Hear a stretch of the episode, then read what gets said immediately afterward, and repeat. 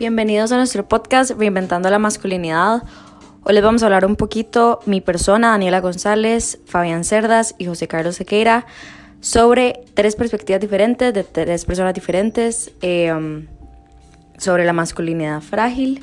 Eh, las invitados son la profesora Christy Crawford, el estudiante Ibar y nuestro profesor Carlos. Eh, espero que disfruten esto. Esto lo vamos a hacer con el objetivo de ver las diferentes puntos de vista que hay generacionalmente, dado que la profesora tiene 37 años, Ibar tiene 20 años y el profe Carlos. Ok, ahora, profe, eh, ¿usted cómo definiría la masculinidad frágil?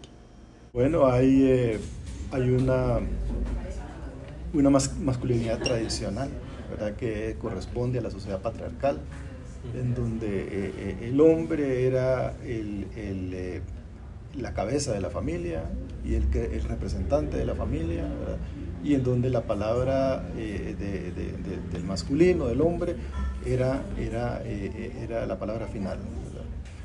Ahora ha surgido otro tipo de masculinidad, ya la sociedad agraria ya ha desaparecido o está en vías de desaparecer en muchos lugares y ha surgido un nuevo tipo de masculinidad que no termina de conformarse. Y yo creo que es una, una masculinidad frágil, en donde la identidad masculina yo no estoy hablando de, de si la, anterior era incorrecta o correcta, no estoy dando un juicio de valor, en donde la, la, la nueva masculinidad no termina de conformarse. Bueno, profe Carlos, lo que nos da a ver es una manera diferente de interpretar necesariamente qué significa masculinidad frágil, que para él no necesariamente como un concepto definido, sino más como el estado de la fragilidad, no necesariamente que sea algo débil, sino nada más como en este momento no es algo como marcado, eh, que no tiene símbolos como rígidos, eh, lo que me parece un punto muy interesante. Profe, eh, continuando, ¿qué ámbitos de su vida se han visto afectados por la masculinidad frágil? Y relacionado con esta pregunta anterior, ¿cómo este aspecto ha condicionado sus relaciones interpersonales? Yo crecí bajo la presión de la masculinidad tradicional. Mi familia, mi familia es una familia del mundo rural, no solamente del mundo rural, sino que mi abuelo era, era terrateniente. Y entonces eh, existía la idea de que el, hombre tiene que comportarse como hombre. Entonces, eh, y ciertamente yo yo eh, ya no, no, tengo esos valores, pero, pero, pero tampoco puedo decir que, que he aceptado los nuevos, los nuevos, valores de una manera crítica. Por supuesto que yo tengo, como todos, yo creo que no hay familia en donde no haya un, un gay o una lesbiana, ¿verdad? No hay familia. Sí, no hay familia. O si, si, si, si, la gente no sabe, pero probablemente ahí está, no ha salido del guardarropa, ¿verdad? Entonces eso también, eso significa una, una, una confrontación, ¿verdad? O sea, que sí, hay, hay, hay personas que tienen otra, otra preferencia sexual. Y yo eso, eso lo respeto. Pero cuando es el caso de un familiar, ahí, aquello, ahí se agita, se agitan muchas cosas. Entonces, eh, eh, yo tengo un, caso de esos, mi esposa en la familia de mi esposa también hay, ¿verdad? Una familia de mi esposa es, pero fundamentalista, católica, religiosa, entonces es como una bomba. Entonces, pero y en mi caso no, ¿verdad? yo más bien hablé con, con, con, mi hermana para decirle, pues ese es un aspecto pequeñito del ser humano, ¿verdad? O sea, usted tiene, tiene todo lo demás, o sea, ¿por qué se va a fijar en eso? Es un asunto privado. ¿ah? Me parece muy importante recalcar lo que menciona don Carlos de cómo eh, estos temas, estas cuestiones tan personales, en ocasiones son abordadas de una manera pública, cuando en realidad aspectos como el comportamiento, la manera de comunicarse, eh, sus gustos, preferencias, su manera de vestir incluso, son juzgadas o criticadas o llevadas al ámbito público, cuando en realidad son aspectos que deben ser personales, que puede hablarse normalmente en una conversación, pero no colocarlo en el ojo público para ser como criticado por sus gustos. Profe, ¿y usted qué piensa sobre la masculinidad pasada y la nueva masculinidad? Yo eh, crecí en una sociedad muy violenta, extremadamente violenta, como ustedes no lo imaginan, ¿verdad? en donde había que afirmarse con esto, ¿verdad? los puños. Entonces, eh, y eso te sometía a ciertas presiones también, ¿verdad? Eh, porque si, si, usted no, no, cumplía con eso, entonces, ah, este se va a hacer marica, por ejemplo. Entonces, generalmente en la familia grande y en esta familia los tíos, son los tíos lo que, y que y yo recuerdo eran niños y nos, sometían a ciertas pruebas de hombría, por ejemplo, caminar, caminar, darle vuelta no sé cuántos kilómetros, cargar un arma, o sea, ese tipo de cuestiones, esa presión ya no existe porque yo no, creo en eso y no lo permitiría jamás. Eh, eh, yo creo que, que de cierta manera la sociedad abierta, esa sociedad abierta y este, y yo estoy totalmente a favor de que, de que eh, existe una nueva masculinidad, que hay, una, hay, hay otra manera de ser, de ser un hombre. Por ejemplo, padre responsable, una persona provechosa para, para, para sus semejantes, para la colectividad, eh, y no necesariamente andar ahí eh, alardeando de bravucón o de matón una persona razonable que no, que no resuelve todo por medio de la violencia. Bueno, hemos aprendido mucho gracias a toda la información que nos ha dado el profe Carlos, cómo era la masculinidad antes, lo violenta que era, y ahora vamos a hacer una transición a la masculinidad eh, desde la perspectiva de una persona joven, que lo va a hacer nuestro compañero Ibar. Eh, adelante. Ibar, ¿me puede decir qué piensa usted que es la masculinidad frágil? Para mí la masculinidad frágil vendría siendo tal vez cuando los hombres o las personas que al menos así se identifican, em, pues tienen una serie de factores en su personalidad que los hace tal vez no, ¿cómo decirlo? Mm, no ser capaces de aceptar otros tipos de actitudes que tienen otros hombres, em, que tal vez ellos consideran débiles o que consideran no apropiadas para lo que estereotípicamente se conoce que hacen los hombres y que por lo tanto a ellos les molesta o les parece que pues no debería ser aceptable eh, dentro de lo que cabe como rol de género de hombre. Gracias, Ibar. Me parece súper relevante hacer un énfasis en la diferencia de lenguaje generacional que existe, como Ibar utilizó las palabras cada persona que se identifique como hombre. Em, me parece un cambio generacional muy importante de mencionar cuando se habla de la estructura de género, o por lo menos masculinidad frágil. Eh, siento que la definición que Ibar nos da abre mucho espacio a poder hacer un énfasis que la masculinidad es algo cambiante y se puede cambiar. No está puesto en piedra, es una perspectiva de cada persona o cada hombre. Es algo que se puede transformar.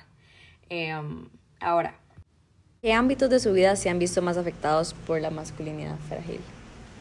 Mm, yo diría que tal vez podría ser em, el hecho de que los hombres mayores que uno considera normalmente tienden a tener masculinidades frágiles y cuando uno está pequeño o creciendo eh, son los que forman tal vez la personalidad y la, el actuar de uno. Entonces esto puede tal vez afectar la perspectiva de masculinidad que pueda tener uno mientras crece. ¿Cómo cree que esto afecta como condicionado a sus relaciones intrapersonales? Mm, yo diría que tal vez mm, afecta mucho en el sentido de que por lo menos yo personalmente sí me pude dar cuenta muy pequeño que en realidad no hay como tal un tipo de masculinidad, sino que cada persona es diferente y no tiene que ver precisamente de si es hombre o mujer o si se identifica. Y siento que eso me ha permitido tal vez tener mejores relaciones con mujeres porque tal vez se dan cuenta que uno en verdad no piensa tan retrógrado como muchos otros maestros. Un punto importante a tomar en cuenta es lo que mencionó Ibar cuando él dice que desde pequeño se dio cuenta que existían múltiples masculinidades y que haber identificado esto le permitió mejorar las relaciones con, con las mujeres. Entonces, si los hombres cambian hacia una masculinidad distinta a la tradicional, es posible que las relaciones con la sociedad mejoren. Bueno, eh, ahora vamos a nuestra última entrevista, que la considero muy importante, ya que se la hicimos a una mujer, a la profesora Christy Crawford. Eh, creo que es importante tener la diferente perspectiva de cómo la masculinidad frágil eh, afecta a las personas alrededor y a la sociedad como tal, en específica la mujer en este caso. Entonces, profe, ¿usted cómo definiría la masculinidad frágil?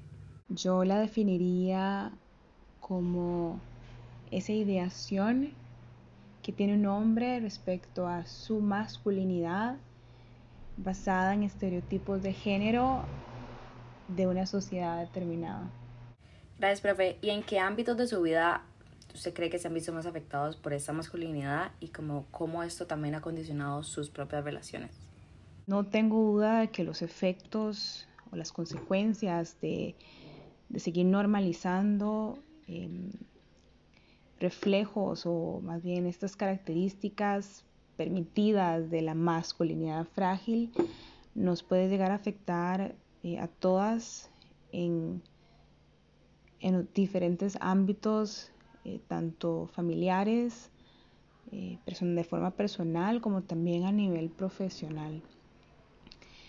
En este momento tal vez no puedo pensar en casos muy particulares de cómo esto ha condicionado mis relaciones interpersonales o profesionales, pero sin duda sí creo que en ocasiones el hecho de que tal vez ciertos hombres con los cuales yo me he relacionado, incluso a nivel profesional, tienen ciertas tendencias en esta línea, em, ha limitado incluso éxitos a nivel profesional o, de proyectos, tal vez podría decirlo así, porque esa condición de, creer de que si soy hombre y si soy a nivel latinoamericano, ¿verdad? soy un hombre masculino macho, Em, tengo que comportarme de cierta manera y se me es permitido, ellos mismos se permiten un cierto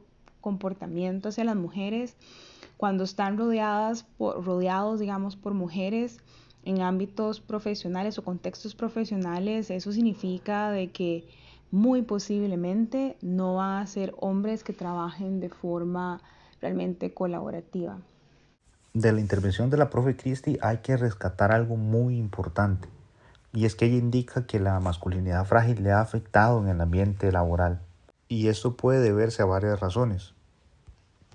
Eh, en primer lugar, podemos decir que los estereotipos que están tan arraigados a la sociedad de una masculinidad tradicional hacen que el rol masculino sea de autoritario y de ejercer su voluntad por encima de otros.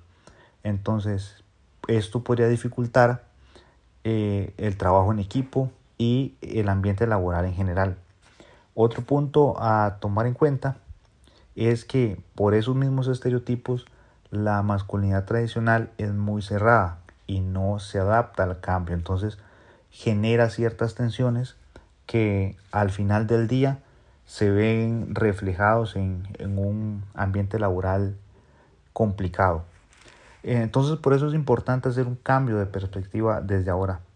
Eh, es necesario deconstruir la, la masculinidad que se traía para que la sociedad evolucione hacia nuevas formas de masculinidad y con esto se mejore el funcionamiento en general y la inclusión de todas las personas. Concuerdo 100% con lo que dijo José Carlos y en modo de conclusiones considero que es muy importante como la profe Christie definió qué es la masculinidad frágil y como esta es una idealización, es una es algo que es inalcanzable para los hombres, que no los permite em, estar en contacto con sus emociones, tener relaciones vulnerables y sensibles. Eh, y considero que es algo súper dañino, lo cual me alegra que en estos momentos se esté cambiando, por lo menos en las nuevas generaciones, y que la sociedad como tal esté evolucionando para que los hombres puedan, y no solo los hombres, la sociedad como tal, pueda ser más conectada a la experiencia humana. Me parece muy importante esto último que se ha mencionado eh, ya que volvemos a lo que mencionamos al inicio, como em, el comportamiento que los hombres deberían de tener dentro de una sociedad no solo condiciona a los hombres, sino también a todas las personas dentro de esa sociedad, a todo, porque todas las personas se relacionan con hombres de una u otra manera y en diferentes ámbitos. Por ende, esta masculinidad frágil, como muy enfocada en el comportamiento de los hombres, afecta muy eh, negativamente en realidad a toda la sociedad en general. Y ya para cerrar con este podcast, a modo de conclusión hay que resaltar tres puntos relevantes que se indicaron de las entrevistas. El primero es que hay diferentes definiciones de lo que se entiende por masculinidad frágil. El segundo es que la masculinidad frágil ha afectado el ambiente laboral y ha afectado las relaciones interpersonales en general. Y el tercero en que todos coinciden es que la nueva masculinidad genera beneficios para la sociedad. Por eso se debe deconstruir la masculinidad antigua para liberarla de esos estereotipos dañinos que han estado arraigados en la cultura. Con esto cerramos nuestro podcast y esperamos que le haya gustado. Gracias por escucharnos.